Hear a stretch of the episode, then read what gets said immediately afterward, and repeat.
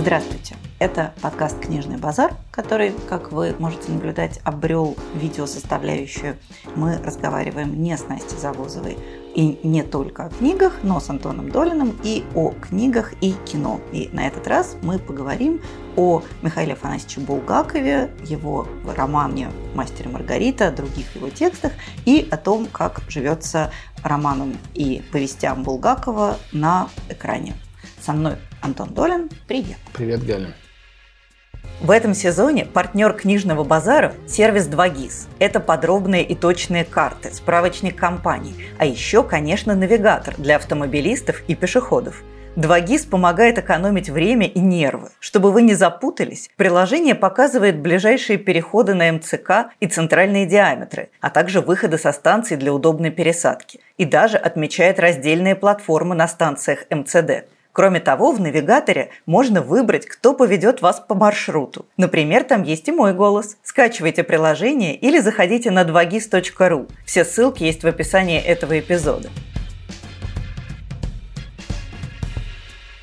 Я хотел бы начать с э, некого тезиса, который, мне кажется, очень важным для любого разговора о Булгакове и о Булгакове в этом конкретном э, контексте.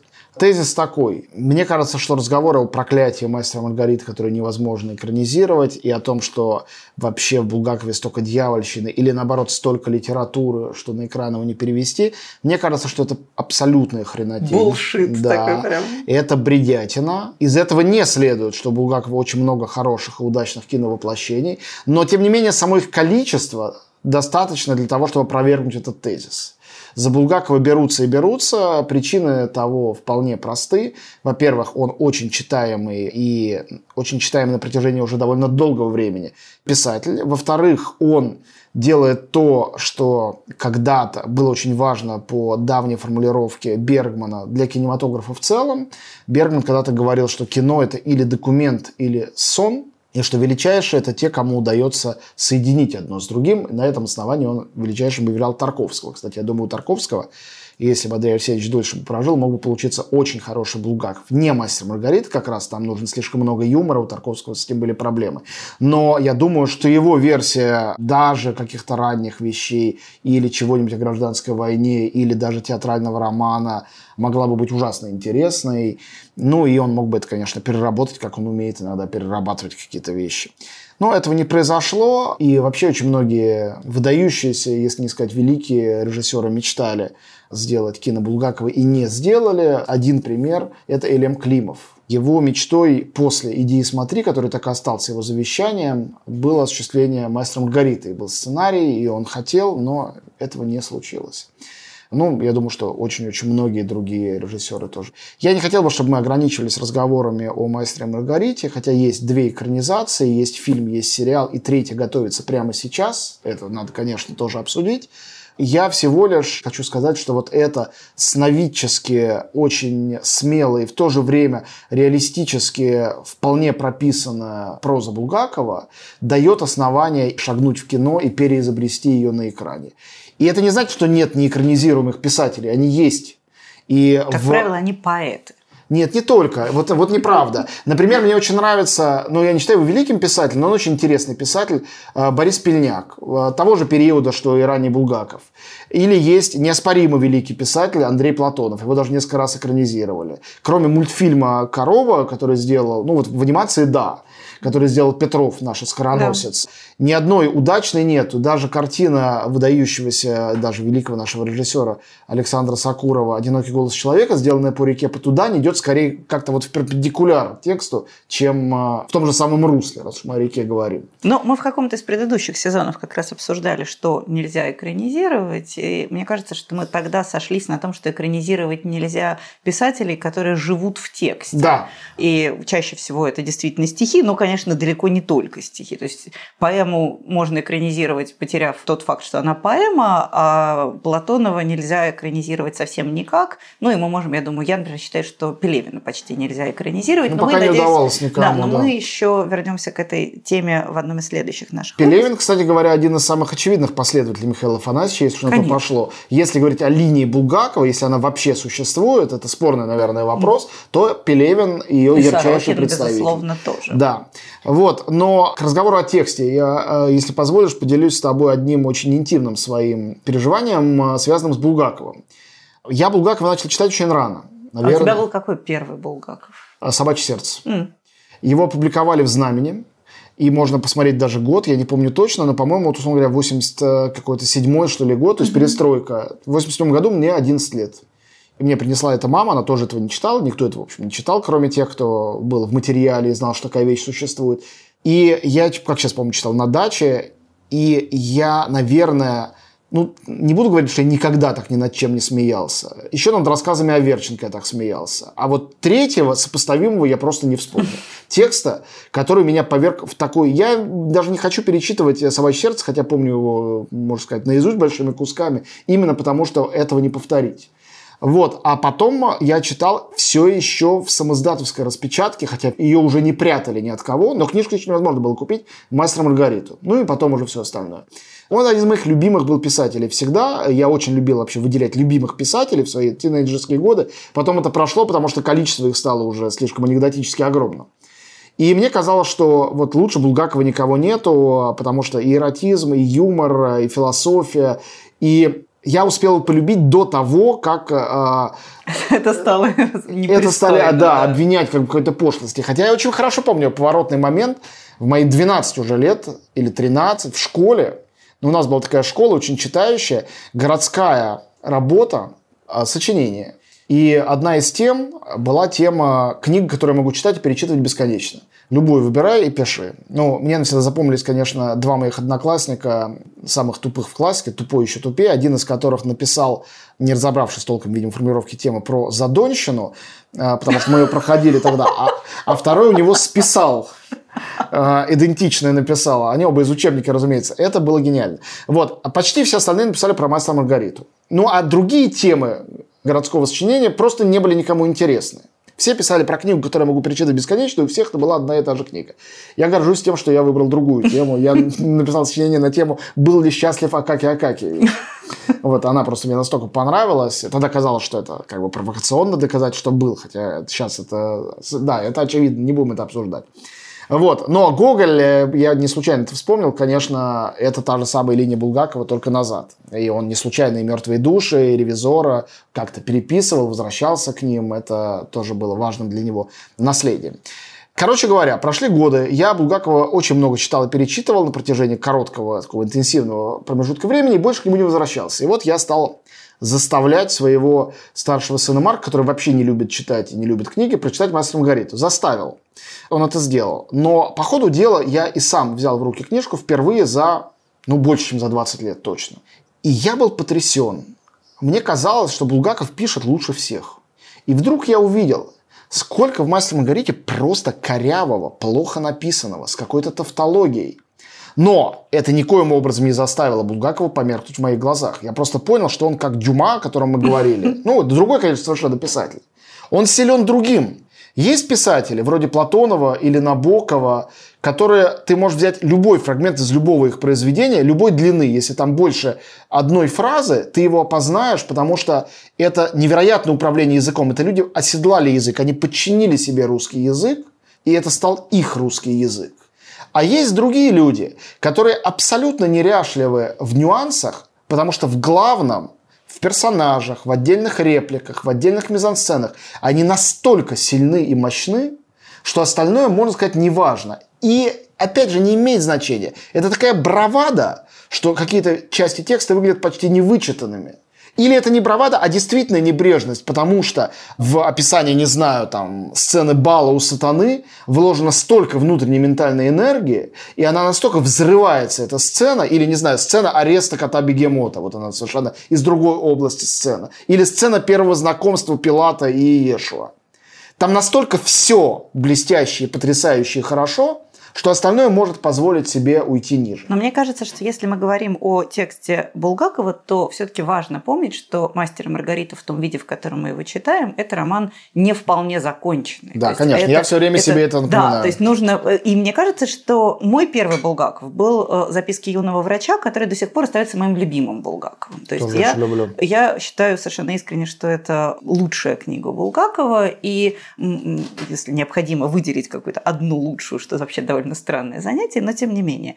Я должна сказать, что я с моим э, младшим сыном, который тоже не очень большой читатель, проделала ровно ту же процедуру. Мы сначала прочитали записки юного врача, и это у Тимофея любимая книга, а потом мы читали «Мастера и Маргариту», и это было некоторое усилие. То есть я читала ему вслух, Тимофей утекал, сопротивлялся, как-то приходил к непротивлению злу насилием и так далее.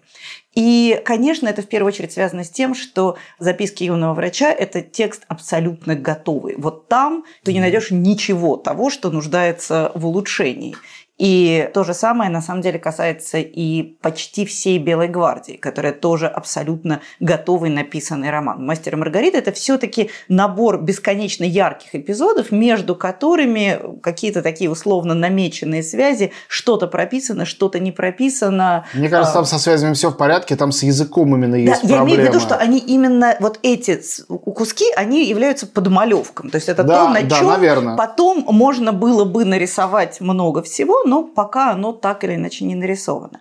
И если говорить все-таки о сценических и экранных воплощениях Булгакова, то для меня главная загадка, почему до сих пор нигде на Западе не сняли «Мастера и Маргариту», при том, что это, ну, в общем, если оставить в стороне Толстоевского, то следующим номером по известности за рубежом, в первую очередь, конечно, в англоязычном мире, но не только, идет «Мастер и Маргарита». Это прям великий бестселлер. Он встречается в множестве разных культурных аллюзий. Например, не знаю, там у Пати Смит есть альбом, который называется «Банга», потому что она очень любит «Мастера и Маргарита». Это в честь собаки Пилата. А... Пати Смит немножко нетипичный Конечно. представитель даже интеллектуального. Пати Смит чертовски атипичная, Ну, вот но именно. оно встречается и во множестве объектов вполне массовой культуры. Я согласен, ну, Булгаков, он и есть объект массовой культуры. Удивительно, что никто на Западе не заинтересовался киновоплощением Булгакова. Заинтересовывались. На Западе есть фильмы по Булгакову, и есть даже Я имею в виду, в первую неплохие. очередь, «Мастер и Да, Маргарита». с «Мастером Маргаритой», конечно, проблемы. А Если не считать телефильм Вайды, он, наверное, наиболее знаменитый из всего этого. «Пилаты другие», но это только по пилатовской Да, линии. это же кусочек. Да. И, по-моему, и- он ужасно неудачный. Да, мне тоже он не нравится Да. Совершенно. При всей моей горячей любви к Вайде, мне кажется, это совершенно не его материал трудиться, оказался. да. Самое близкое к мечте это было, когда Баз Лурман, э, один из самых визуальных э, режиссеров, сказал, что он будет делать «Мастер Маргариту». Но у него было очень много неосуществленных проектов, и сейчас кажется, что это тоже не осуществится слишком... Ну, во-первых, это очень дорогостоящее кино, если делать его всерьез. У нас все время думают, как обмануть это. Давайте чувака какому-нибудь обрядем в кошачью шкуру, это будет бегемот, даже прикольнее будет. Я думаю, что нормальному западному, в особенности американскому режиссеру или продюсеру такая мысль в голову не придет. Никогда. То есть, если Это он обрядит человека, это будет э, дорого устроенный motion capture, конечно, Конечно. же. Это первая причина. Вторая причина, все-таки в «Мастере и Маргарите» при всей э, его универсальности есть очень много ну, вот нашего русского, которое они видят как непередаваемое. В особенности Булгаков так много фантазировал, эти фантазии – это проблема. Потому что где там придумано, а где нет, э, не до конца и не всем э, понятно. Я много раз встречал западные рецензии на русские совершенно реалистические фильмы, где они писали, что какая невероятная фантазия у этого режиссера. Он даже придумал что, и дальше о чем-то, с чем мы все живем, о чем-то совершенно реальном. Ну, там, не знаю, там, об отключении горячей воды э, летом, например. Ничего себе, какая метафора. Вот-вот. И с Булгаковым, я думаю, есть эта проблема. Так-то в Англии сделали сериал по запискам юного врача. Мне Очень кажется, записки юного врача абсолютно грамотный с э, Дэниелом Рэдклиффом, нашим э, Гарри Поттером. Он не выдающийся, но он норм. Вообще невозможно никаких претензий серьезных предъявить. Совершенно качественная экранизация. Я думаю, что где-то вот рядом с «Вызовите акушерку» должно смотреться просто идеально. Да, так, так и есть, конечно. Другая проблема, мне кажется, очень серьезная в тех самых словах. Слова, слова, слова. Мы все воспринимаем «Мастер Маргариту» как э, бесконечный кладезь, э, ну, не мудрости, но афоризмов, Гэгов, реплик. Да, гэ... Они не что гэги, иногда они трагические, но бывает, что и чистые гэги. И они все непереводимы. И ты знаешь, я очень много видел мастеров и Маргарит на сцене. И они все в основном были плохие. Но один я видел спектакль, в который я влюбился, он был гениальный. И он был настолько гениальный, я его смотрел в свои там, 12 лет, что я его 4 раза посмотрел. Это был гастрольный спектакль. В Москве, а потом в Петербурге выступал «Караван мира». Да, я помню. А, это был потрясающе устроенный Славой Полуниным фестиваль уличных театров мира. И там была какая-то англо-французская труппа, которая поставила под названием «Вавилон» мастера Маргариту. Там, наверное, на одной страничке все реплики помещались, причем часть из них они произносили на ломаном русском языке. А остальное то по-английски, то по-французски. В основном это была пантомима, цирковая. Это было в шапито, что супер подходит мастеру Маргариты. И голая Маргарита там летала на трапеции над залом, а Волан там был мим с лысой башкой, прилепленными маленькими рожками. Это было супер адекватно. Ничего лучше я никогда не видел. Это был Булгаков, настоящий. И вот этой свободы нам, рабам, текста не хватает. А Запад боится этого гениальности нашего текста, им не хватает этой раскованности, чтобы текст отбросить. Мне кажется, что из «Масса Маргарита» получился бы гениальный немой фильм. И я считаю, что из него, конечно, могла бы получиться фантастически прекрасная анимация. Но за это надо было заставить взяться там Хаяо Миядзаки. Просто взять его за грудки, сказать, откладывай все остальное и делай. Миядзаки бы сделал гениальный мастер Маргариту. Стопроцентно. Ему хватило бы всего для этого. У него есть все ресурсы.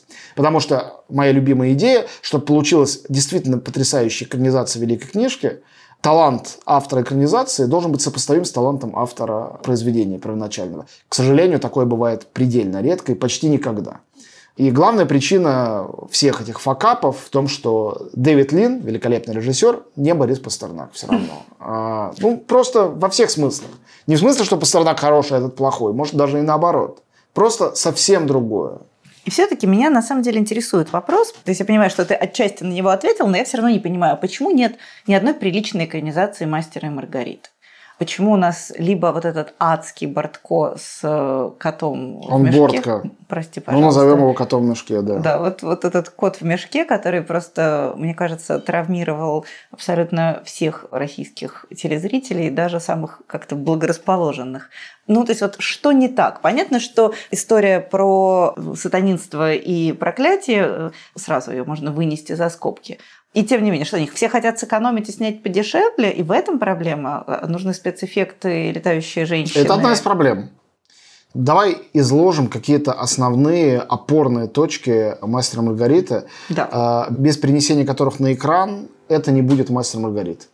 И поймем, что они все важны, и если режиссер или продюсерская команда или сценарист не обладает способностью это передать, или бюджетом, или чем-то еще, оно не сработает. Почему-то, когда люди начинают об этом говорить, первым делом они начинают обсуждать кастинг. Что, по-моему, совершенно нелепо. Да, очень важен кастинг, но иногда это вообще последнее, что важно. Недавно на какой-то из встреч, типа лекции, мне задали вопрос, почему так не получился сериал «Мастер Маргарита Убортка», ведь там такой хороший Волан Басилашвили, наверное, не получилось, потому что там такая плохая Маргарита, а мне нечего ответить на это. Потому что, по-моему, там... ну там же там плюшевый кот, это да, же уже, мне да. кажется, залог. По-моему, там, там плохие все, но, но, ну, да. но ни один из артистов в этом не виноват, а виноват замысел. Итак, первая составляющая, которая очень важна. «Мастер Маргарита» – это история с дьявольщиной, с приходом сатаны в Москву. Если в этом не будет зловещего, дьявольского, сатанинского и местами даже жутковатого, одновременно с этим смешного, это не сработает уютный, добрый, хороший Воланд и симпатичные бесы при нем, они должны быть бесами, которые могут голову оторвать. Но одновременно с этим они обаятельные. И даже тут нету ничего нового, потому что дьявол и в Средневековье был таким. Он веселый шутник, да эти дьяволы, бесы на порталах соборов, готических или романских, самые симпатичные ребята. Но при этом они и пугающие. Это необходимо уметь передать. Если ты благолепный чувак или чувиха, если в тебе нету этой дьявольщины, не трогай этого, не берись.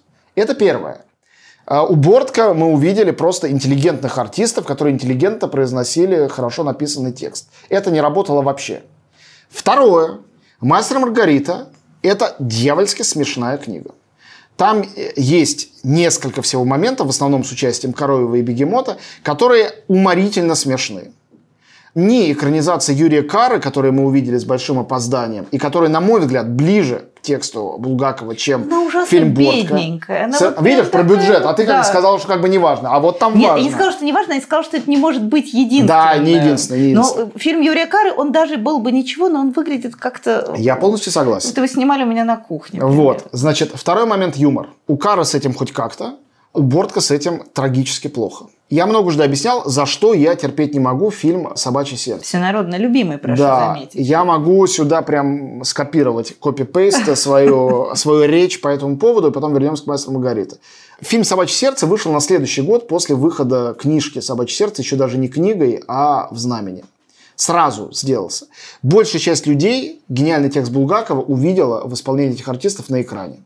Люди, которые восторгаются этим фильмом, они восторгаются текстом Булгакова, точнее тем из этого текста, что осталось в фильме, а не фильмом. Фильм же этот в сравнении с книжкой невероятно уныл, он а, черно-белый, монохромный. Ну, а... он нарочно такой. Ну, то есть зачем? Вот у тебя есть объяснение, зачем он ну, сделал конечно, он стилизован под... Э, он должен выглядеть он так, не стилизован под 20-й год, он вообще не похож на старое Нет, он не кино. стилизован под кино 20-х годов, он стилизован под наше представление о быте 20-х годов. Ну, да, но к черно-белому изображению это не имеет никакого Мне кажется, отношения. Что, ну, он же такой, он не совсем черно-белый, он сепиевый. Да. Ну, непонятно почему. Старая фотография. Он должен выглядеть как старая ну, фотография. Короче говоря, не старая для меня кино, а это фото. совершенно неоправданный прием. Я считаю, что там невероятно неудачный Шариков. И больше того, мне кажется, в этом очень некрасивая, на самом деле, вшита идея, что человека-зверь, он такой, потому что он так выглядит. Вот. Ну, такая евгеническая. Да, абсолютно. Идея, да. У Булгакова ее нету. У Булгакова Шариков обладает определенным обаянием захватчика, который появился, и это он это новый мир. А здесь, ну, просто какой-то человека не получилось. Лучше бы получилось было бы, это не работает вообще. Я, конечно, вижу в Швондере антисемитскую карикатуру, осознанную или нет, и я не вижу ее в тексте. В тексте он абстракция ну, Швондер. Нет, она, конечно, ну, окей, может есть, быть, да. это подпригашено в тексте и выпечено на экране ну, за счет исполнения что когда Карцева. Это, да, да, когда именно. это визуализировано, оно выглядит ярче. Я считаю, что это совершенно не смешной фильм, это очень смешная книга и вообще не остроумный фильм. И проблема с чувством юмора у Бортка, вообще главная проблема, то, что он снимал какие-то подобия комедии в советское время, это удивительный факт. Но в любом случае э, там не было юмора, похожего на булгаковский. И, наконец, я считаю, что великий артист Евстигнеев абсолютно мимо что он не подходит на роль профессора Преображенского. Профессор Преображенский, кто он такой вообще по тексту? Он же мягкий русский интеллигент, идеалист. Собачку он приручил, ему ее жалко. Шарикова ему тоже жалко, хотя чего его жалеть. Что мы видим на экране? Мы видим супер желчного человека, злого, немилосердного. Я хочу заметить, прости, пожалуйста, я Да. тебя перебью. Ты сейчас произносишь текст, который обычно произношу я. А. Ты начинаешь делать то, что мы с тобой каждый раз клянемся не делать, а именно детальнейшим образом сопоставляешь Да, это правда. а, литературный первоисточник с Но это, по- это потому, что фильм заменил в глазах многих Да. книгу. Ну, Поэтому я об этом... Подожди, но так происходит почти со всеми по-настоящему успешными фильмами. И мы в прошлый раз говорили про Д'Артаньяна и трех мушкетеров, и, конечно, мне приятно думать, что все-таки жив дух э, Дюма, но, конечно, для большинства людей, даже в нашем поколении и младше, конечно, это э, Михаил Боярский, а все остальное, ну надо же, есть еще и какая-то литература за этим. Ну, хорошо. Ну, то есть, Ладно. э, Я не буду спорить, я объясняю просто мою персональную идиосинкразию по, Пожалуйста. по поводу э, собачьего сердца. Да, я совершенно равнодушна к этому фильму, но я, правда, что и повесть не очень люблю. То есть для меня вот этот фантастический Булгаков, роковые яйца, собачье сердце. Да, последнее, что скажу, про «Вокруг роковые яйца. Был, кстати, фильм тоже в 95 году, очень неудачный, но с Олегом Янковским в роли Персикова. Ну, фильм довольно дурацкий, они туда Воланда приплели. Можете себе представить, это он Как он устроил туда им всё. влез? Ну, это дьявольские были козни, что э, вместо кур стали выращивать драконов. Я к тому, что Евстигнеев, конечно, играет профессора Персикова. И- и- идеального. Ну да. Вот, это он. Потому что Персиков – желчный ученый, думающий исключительно о своих тех самых, безразличный к людям, неэмпатичный. Вот это было бы уместно. Но неважно. Я просто сейчас вернусь, на секунду отмотаю обратно к Массе Маргарите. Мы сказали про бюджет, который у нас всегда не хватает.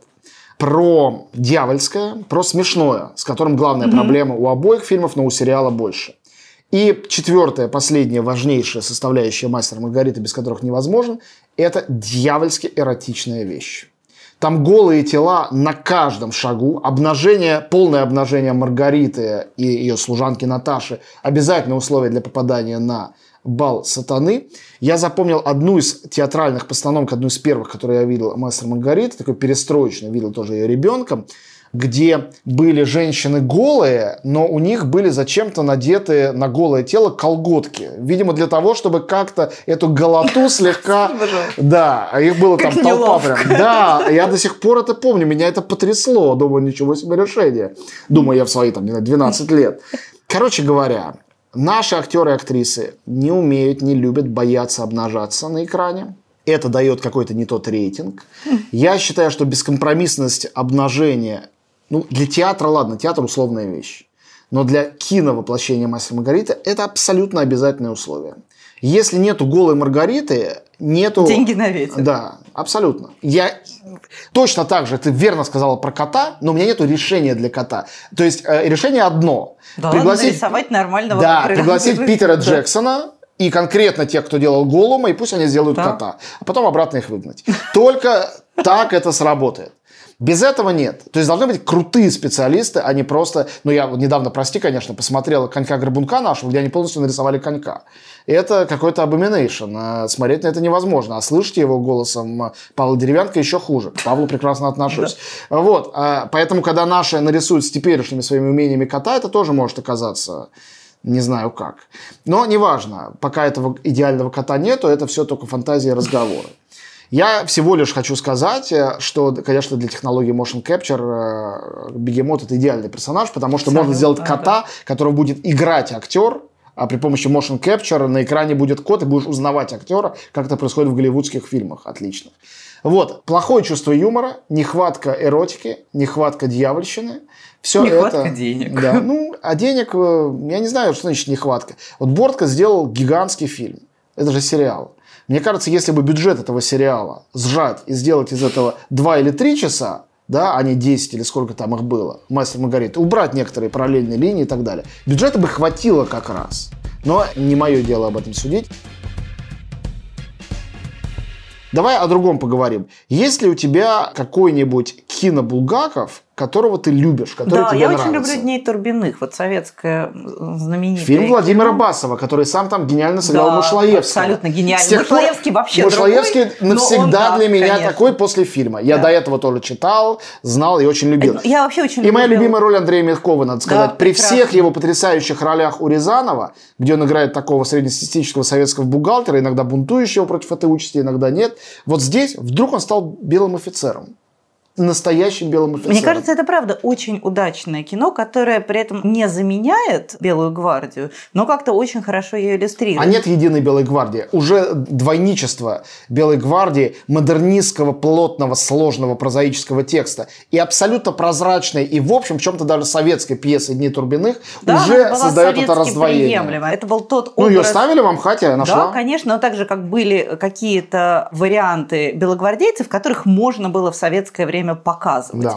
А, такие скорбящие, страдающие белогвардейцы, обреченные белогвардейцы, человечные белогвардейцы. И вот все это, мне кажется, прекрасно реализуется в «Днях Турбиных». Но это правда действительно очень хорошее кино, по крайней мере, по моему воспоминанию. Я его не пересматривала много лет и, честно сказать, остерегаюсь смотреть Это в не ту обязательно сторону. важно. Когда же мы можем ожидать нашего идеального юного врача, поскольку я продолжаю утверждать, что это лучший текст Булгакова, и меня очень обидел кинофильм «Морфи», я не знаю... А, да, мы к нему перейдем в какой-то момент, как, наверное, как к нему относишься ты, но для меня это была прям травматичная вещь, потому что, ну, то есть он мне не очень понравился кинематографически, меня он больше всего огорчил тем, что, как мне показалось, он некоторым образом перекрыл дорогу к экранизации, такой небесной экранизации, что ну, теперь не быть. снимут. Во-первых, есть фильм «Записки юного врача отечественного» 91 -го года. Он на Беларусь фильме сделан, длится 66 минут. А, я не знаю практически никого из тех, кто там есть. Там соединено несколько рассказов из записки юного угу. врача. режиссер Михаил Ягжен. Я не знаю, кто это. Первый раз. Вот. Ну, я не знаком. Был период, это рубежа 80-90-х, когда не было писателя более популярного, чем Булгаков, и все а, норовили что-то сделать. Был еще один фильм, например, того же самого года, гораздо более амбициозный «Красный остров» режиссер Александр Финько. Он по Багровому острову, но туда соединено это много с чем. Там даже есть элементы Мастер Маргариты, Дьяволиады, Мольера. театрального романа. Ух. Это все еще советский фильм. И «Багровый остров», конечно, там в основе, там большая часть «Багровый остров» — это история про писателя, э, выпивающего, к которому приходит редактор, мефистофелевская такая фигура, предлагает издавать его роман, и дальше они ждут момента, когда им разрешат поставить пьесу, и пьеса — это «Багровый остров». И там в главных ролях, между прочим, на секундочку, Александр Феклистов и Андрей Болтнев. Но, как я уже сказал, много раз говорил и много раз еще повторю, что артисты только очень поверхностному зрителю кажутся отмычкой к хорошему киновоплощению или театральному воплощению. Артист на самом деле очень мало что может. Вот. Я не знаю. Мне кажется, что на сегодняшний день, правда, для тех, кто хочет посмотреть адекватные записки юного врача, надо рекомендовать э, Даниэла англи... Редклиффа. А, да, английский э, сериал. Это совершенно всерьез говорю, это очень качественная вещь. И даже включение туда Джона Хэмма, тот самый из Mad Men, он mm. там играет взрослого врача, который себе mm-hmm. юному дает какие-то рекомендации, совет. И, ну, Гарри Поттер в качестве Такая юного врача. Милота. Не, ну, в принципе, Ведь это... это тоже история взросления, это Конечно. тоже история инициации записки юного врача. Через боли, через исцеление чужой боли ты становишься человеком. И э, Редклифф, который через всю эту боль э, прошел на экране в восьми фильмах про Гарри Поттера, он действительно подходящий для этого персонажа. Очень. не то, что Нет, у меня не вызывает актер. никакого э, внутреннего протеста, но мне просто кажется, что это прекрасный материал был бы для российского кино. И почему... Или для сериала. Или для сериала. Но почему, ну, почему Морфий-то? Морфий за что нам всем? Ну, «Морфий» — это один из тех фильмов Балабанова, которые я активно не люблю. Хотя ну, Слава я Богу, хоть... к Алексею Балабанову отношусь, да. конечно, с колоссальным респектом. Вот мне кажется, Балабанов как раз в себе эту дьявольщину в полной мере нес. Даже в самых его легкомысленных Но почему он ее понес в то единственное произведение Булгакова, где дьявольщины нет? Потому что он экранизировал другое произведение. Он экранизировал «Морфий». И Морфий – это очень дьявольское произведение. И на самом деле постоянное соединение Морфия и записки юного ну, врача в, в единое это самое, цикл, это да. огромная ошибка, которая когда-то кем-то из редакторов была совершена, и так они и слепились. Ну, почему нет? Там один герой просто, ну, по крайней мере, его зовут одинаково. В общем, Морфий – это очень, очень очень мрачная вещь о саморазрушении, которую Балабанов превратил в метафору саморазрушения России. И как раз Булгаков ни в одной своей вещи эксплицитно не оплакивал старую Россию, а всегда славил новую Россию. Правда, он славил ее все менее убежденно. Но с... я бы не сказала, что в «Собачьем сердце» он славит новую Россию. Мне кажется, там как раз есть вот это вот желание немножко рвануть стоп-кран.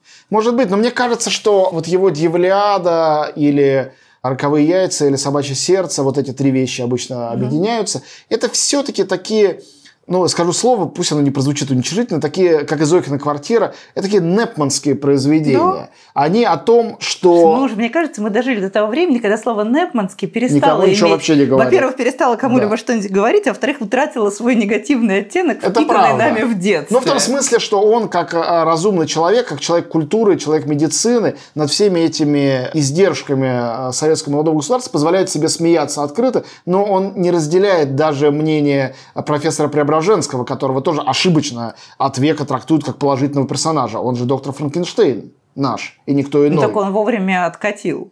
Ну, может, не было Барменталя, не откатил бы, который все время ему капал на мозги. Кстати говоря, возвращаясь к фильму «Бортка», единственная искупительная жертва, которая там есть, это Барменталь. Там гениальный Барменталь, идеальный. Вот для меня он как mm-hmm. в книжке. Это лучшее, что там есть. Каждый раз, когда появляется... Что ты говоришь? Он для меня идеальный, как в книжке. Да. О, ужас. Ну, я... да. ну, ладно, я это когда-то в, в детстве смотрел, да. имею да. право. Короче говоря, вот это вот антикоммунизм Балабанова, очень сильный, искренний и истовый, который здесь еще и сплелся с антисемитскими репликами, которые там тоже звучат и кричат. И как бы это кричит не автор, а герой, да еще и герой-морфинист. То есть все это можно понять, все это заключено в кавычки и в скобки, а выглядит все равно... Не очень. Так себе. Мягко вот. скажем. А, поэтому весь свет записок юного врача из морфия полностью выкачали. Это чистая правда, его там не осталось. А книга эта очень светлая, и она, может быть, просто самая светлая у Булгакова. Потому что это книга о победе Добра над злом, разума да. и человеческого деяния. Над хтонью. Над, да, над смертью, над универсальным Да, злом. над смертью, хтонью, вообще над всем. Да. Напоминаю, что в этом сезоне нас поддержал сервис 2GIS. Он помогает искать организации, выбирать кафе и рестораны, смотреть квартиры для покупки и аренды. И, конечно, с ним можно искать короткий путь и строить маршруты. А еще приложение указывает нужные входы в здание, отмечает ближайшие пересадки и выходы в общественном транспорте. Ну что ж, я думаю, пора переходить к рекомендациям и не только обсуждать Булгакова, но и рекомендовать посмотреть или почитать что-нибудь в булгаковском духе.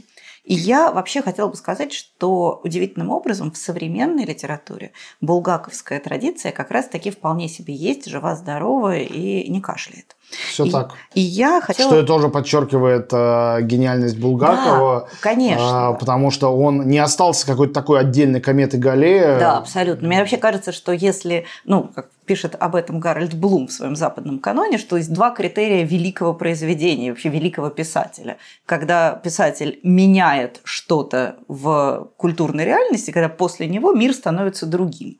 Ну, то есть мы не можем себе представить мир без Пушкина. Это был бы совсем другой мир. А с другой стороны, это когда его нельзя повторить. То есть традиция изменилась, а повторить нельзя. И Булгаков в этом смысле, конечно, полностью соответствует вот этим двум Гарольд Блумовским критериям. Я хочу посоветовать роман, который меня в свое время абсолютно потряс, и я очень жалею, что он как-то так прошел полу незамеченным. Это роман Олега Родзинского, который называется «Агафонкино время».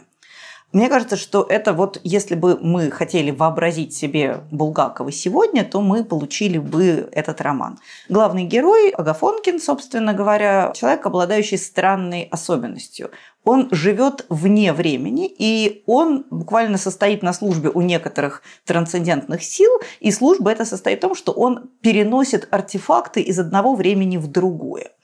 И однажды переноска одного артефакта, на вид совершенно безвредного и бессмысленного, оказывается сопряжена со встречей с такой роковой загадочной женщиной, которая меняет жизнь вот этого курьера, перемещающегося во времени. Этот роман, в котором есть очень много совершенно прямых булгаковских отсылок. Там, попадая в 30-е годы, он встречает двух таких совершеннейших отморозков, тоже какой-то магической, мистической природы, которые совершенно честно говорят, что мы часть той силы, которая хочет зла, зло и совершает. И этим прекраснейшим образом развлекает себя и окружающих. Но помимо прямых булгаковских отсылок, там есть, мне кажется, вообще какие-то очень мощные отсылки ко всей традиции русской классической литературы. То есть это роман, продолжающий в первую очередь булгаковскую традицию, но не только. Там есть какие-то абсолютно потрясающие линии, связанные, не знаю, там, с якутским лепрозорием, в который автор Родзинский на самом деле поехал изучать, как это все это сейчас... тоже Балабановщина. Э, в некотором смысле, да, но это такая небесная Балабановщина, идеальная ну, Балабановщина, понятно. очищенная от вот этой вот напряженной и энергичной ненависти к советской власти, которая для Родзинского, при том, что он сам вообще диссидент, был в ссылке, но, тем не менее, для него она как-то лишена актуальности. То есть мне кажется, что если хочется прочитать вот прям настоящую книгу современного Булгакова, то роман Агафонкино время Олег Родзинский. Я очень его люблю и очень надеюсь, что его когда-нибудь переиздадут, потому что сейчас его можно найти только в электронном виде или где-нибудь у букинистов. Но так или иначе, это действительно и прекрасный роман, и прекрасный аммаж Булгакову, и прекрасное продолжение булгаковской традиции. Так, я решил, что я просто порекомендую те три экранизации Булгакова, которые нахожу лучшими. А вот, это самое простое, что может быть, столько неудачных, что хочется удачно сделать ударение. Но должен сказать, что только с конца 60-х, в принципе, о Булгакове мир узнает, его начинают публиковать на Западе, и у нас постепенно тоже. Сам он как э, сценарист не сложился, он, у него есть написанный сценарий, по-моему, ревизора, но как бы ничем это не кончилось. Вот. И в 1968 году есть телеспектакль Александра Белинского «Последние дни», по совершенно замечательной, надо сказать, пьесе Булгакова, которую можно было бы превратить в полнометражный фильм без всяких проблем. Она такая, я бы сказал, даже очень современная. Это история о смерти Пушкина, где нет самого Пушкина. И в 70-м году появляется первая полноценная киноэкранизация. До сих пор это многими воспринимается как чудо, что в 70-м году такое было возможно. Это «Бег». Да. Я Бег, тоже про него думала. Да, «Бег» Александра Алова и Владимира Наумова – это один из лучших фильмов, может быть, это просто лучший фильм, в котором, кстати, есть «Мастер Маргарита» тоже, когда на конях в конце двое главных героев, вернувшихся из эмиграции в советскую же Россию, понятно, что ничего хорошего их не ждет. Это, в общем-то, даже понятные фильмы. Серафима и Голубков, Людмила Савельева, Алексей Баталов, они скачут на конях по снегу. Это снято так, как будто бы они скачут вверх куда-то к небесам. Это прямо финал «Мастера Маргариты». Ну, конечно, огромная заслуга Аллы и Наумова в том, что они вообще дали какую-то плоть Голубкову и Корзухиной, потому что, на мой взгляд, а, «Бег» — моя любимая пьеса Булгакова, вот из пьес номер один для меня. Вот эти два главных лирических героя там самые бледные. Конечно, там есть э, невероятные Чернота, совершенно потрясающий Хлудов. Да и все вплоть до того же персонажа этого Тараканева короля настолько там ярче двух главных героев, что эти сны, да, мы говорили о снах в самом начале, mm-hmm. это же пьеса в снах, когда ты читаешь или когда смотришь сценические воплощения, это все не работает. Любовная линия плохо работает. А она, по идее, стержень, на который все это нанизано. Я должна сказать, что я вот сейчас просто с усилием вообще вспомнила. А в фильме работает. В фильме работает ну да, в фильме за счет, есть. в частности, Баталова, ну да. и Савельева, они очень хороши. То есть харизма актера здесь что-то добавляет. Но это, конечно, это все режиссура и великолепный сценарий, о чем и речь. Ну, конечно, лучшая роль Владислава Дворжецкого, его Хлудов – это что-то просто неземное, нечеловеческое. Убийца, визионер, который видит все время этого вестового Крапилина – это что-то сумасшедшее. Михаил Ульянов – гениальный чернота. Его сцена, когда он играет в карты с Парамоном Корзухиным, Парамошей так называемым, Э, иммигрантом, жлобом, которого потрясающе играет Евгений Евстигнеев. Вот его главная булгаковская роль, конечно. Она гениальная тоже. Это вот столько, столько в это вложено. И иронии, и ума, и там, той же самой желчи ему столь свойственны. Это просто замечательно. Вот, мне очень нравится этот фильм. А, я считаю, что это настоящая поэтическая кино, и, кстати говоря, в нем много всяких, э, как бы сейчас это назвали, пасхалок. Например, Басов играет гениально этого тараканьего угу. руководителя. А есть сцена в цирке, где цирковыми по лошадьми заправляет с кнутом поэт Наум Коржавин.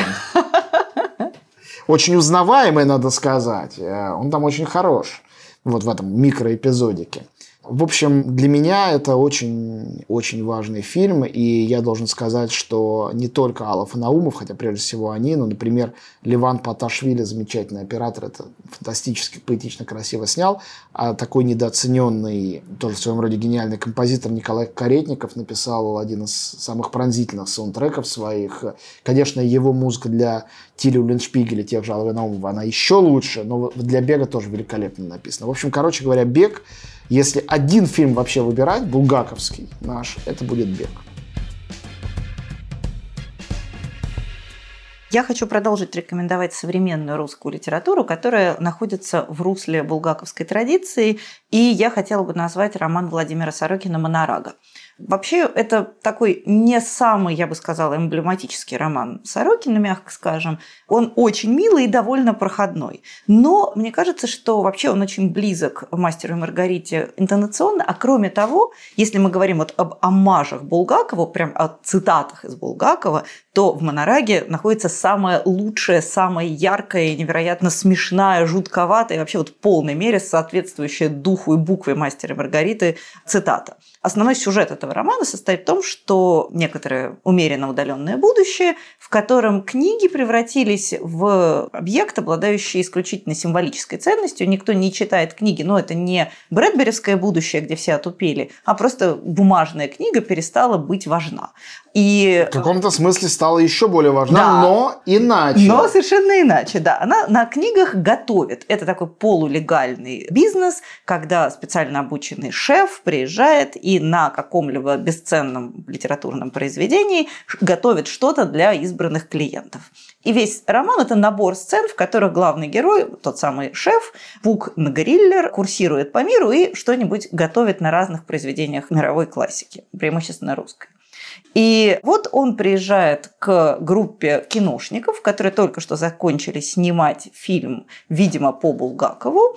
И для них он готовит на первом издании Булгакова, тут, кстати, сразу все очень распереживались, потому что первое издание Булгакова было журнальным, и непонятно, что именно он жжет. Но, тем не менее, он для них должен приготовить на книге Булгакова нечто особенное. И в процессе оказывается, что вся эта история такой довольно жестокий розыгрыш а, с несколько демоническим оттенком. И ну, это каким еще? Конечно. Фантастически смешная, очень точная сцена, и вообще, мне кажется, один из лучших кусков стилистически написанных Владимиром Сорокиным. Ну и в целом это очень милый роман, в котором Булгаков на самом деле присутствует не только в этой сцене, но и общее какое-то его начало, оно там очень чувствуется. Так что Владимир Сорокин, Монорага, если по какой-то причине вы боитесь творчества Владимира Сорокина, бывают такие люди, которым страшно, и говорят, там сейчас все будет сплошная капарофагия и прочие извращения. Вот Монорага – это такой самый лайтовый, милый роман роман Сорокина,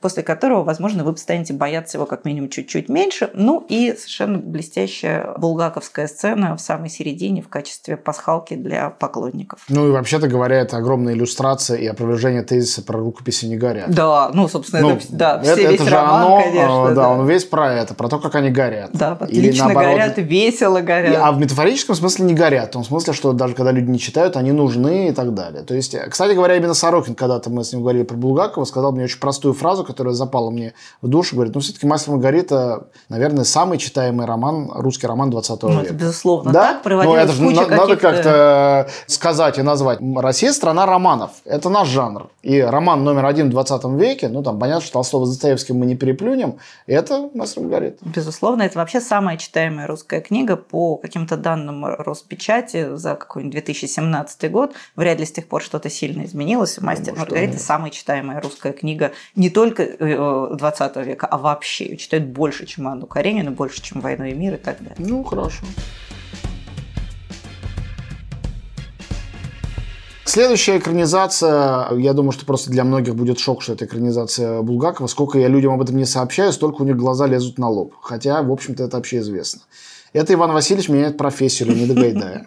Да, действительно, ваша любимая комедия о путешествиях во времени. Это довольно точное, хотя кое-что добавили. Сделали поправку на 60-е, 70-е. Пьеса писалась в 30-х.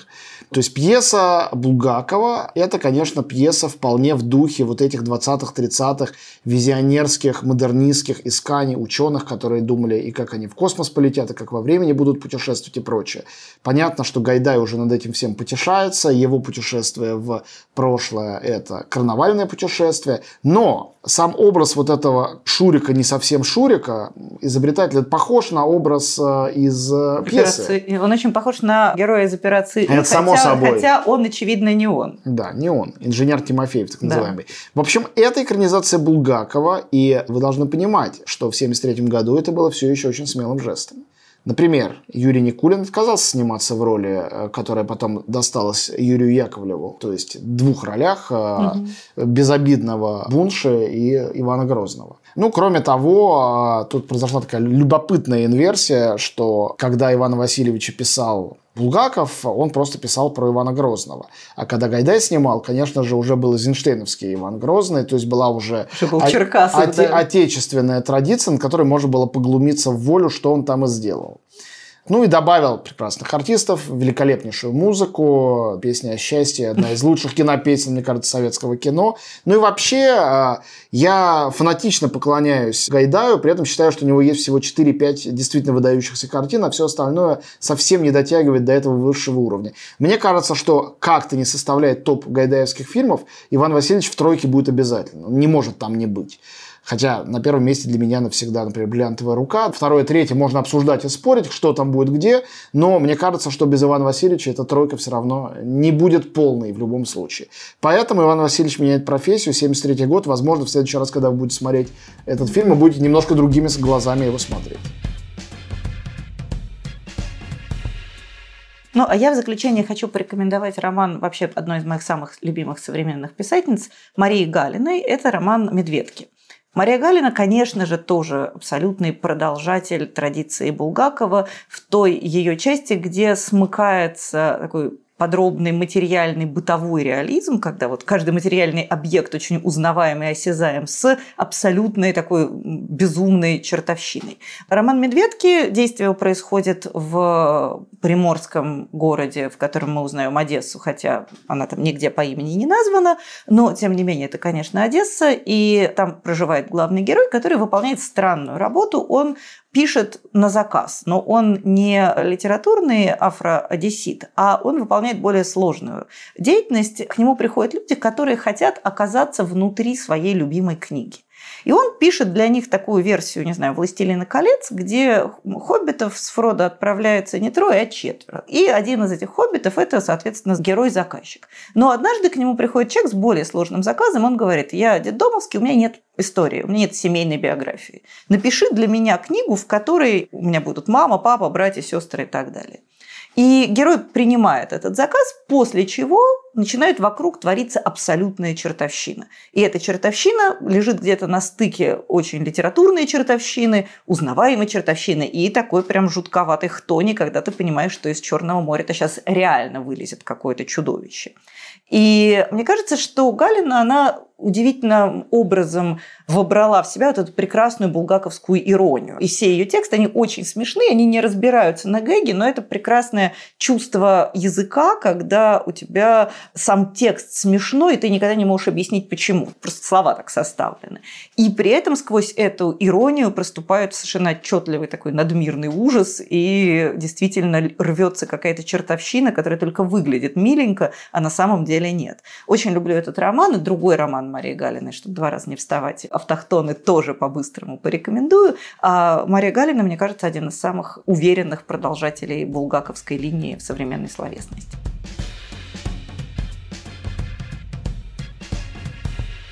А я, назвав два, ну, как бы банальных общеизвестных фильма, назову теперь раритет, который, мне кажется, дико симпатичным, который подтверждает мою идею о том, что лучшее воплощением Булгакова могла бы быть какая-нибудь гениальная анимация. Гений анимации Ефим Гамбург, которого вы все, конечно же, знаете, поставил мультфильм под названием «Хорошо забытое старое» и умер. Он не успел увидеть его премьеру. 25-минутная фантасмагория, сделанная уже в 2003 году. Ефим Гамбург, если что, если кто вдруг не знает, тот человек, который сделал два величайших пародийно сатирических советских мультфильма, а именно «Шпионские страсти» и «Ограбление По», Кроме того, он сделал «Пса в сапогах» э, или «Голубого щенка». Ну и полно еще всего, но вот это такие однозначно шедевральные вещи. И даже по этому перечню, вот «Шпионские страсти» – это же чистый Булгаков. Э, можно, мне кажется, да, сюрреалистическая шпионская история, травестирующая советскую традицию. И хорошо забытое старое, на мой взгляд, очень неудачное название, конечно, по сценарию Владимира Валуцкого, который работал над теми же самыми Шерлоком Холмсом и доктором Ватсоном, вообще много над чем, и, кстати, над «Псом в сапогах» тоже. Они давно работали вместе. Была сделана анимация по роковым яйцам. Она сделана абсолютно в духе 20-х годов, там есть упоминания Дзиги Вертова и Киноглаза. Там есть новости из-за рубежа, где граф Дракула, доктор Джекил и мистер Хайд, инженер Гарин, профессор Доуэль и человек-невидимка Гриффин тоже присутствуют. Фантомас и прочее. И на фоне этого всего профессор Персиков совершает, значит, свои эти то ли открытия, то ли преступления. И это чудесный пример отвязной интерпретации Булгакова. Такими они и должны быть. Вот мне кажется, что для того, чтобы сделать хорошего Булгакова на экране, надо пиетет отключить. И вот я называю третий фильм подряд. Мне кажется, что хорошо забытое старое, как и бег как Иван Васильевич меняет профессию. Это очень вольные версии Булгакова. И поэтому это роскошные фильмы. И это тебе еще один последний ответ на твой вопрос о том, почему у нас до сих пор не получались «Мастер Маргарита». Надо немножко расслабиться.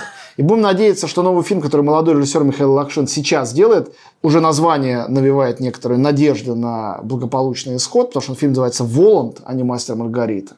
Я надеюсь, что ему хватит фантазии и наглости для того, чтобы сделать классный фильм. Дай бог. И в финале выпуска напомню, что нас поддержал сервис 2GIS. Это карты, навигатор, справочник компаний, каталог объявлений о квартирах. Все на одном сайте и в одном приложении. Заходите на 2gis.ru или скачивайте приложение. Все ссылки есть в описании эпизода. Ну что ж, на этом на сегодня все, а в следующий раз мы замахнемся на Вильяма нашего Шекспира и поговорим о традиции репрезентации шекспировских трагедий, комедий и хроник в литературе и в кинематографе. До свидания, до встречи. Всем пока.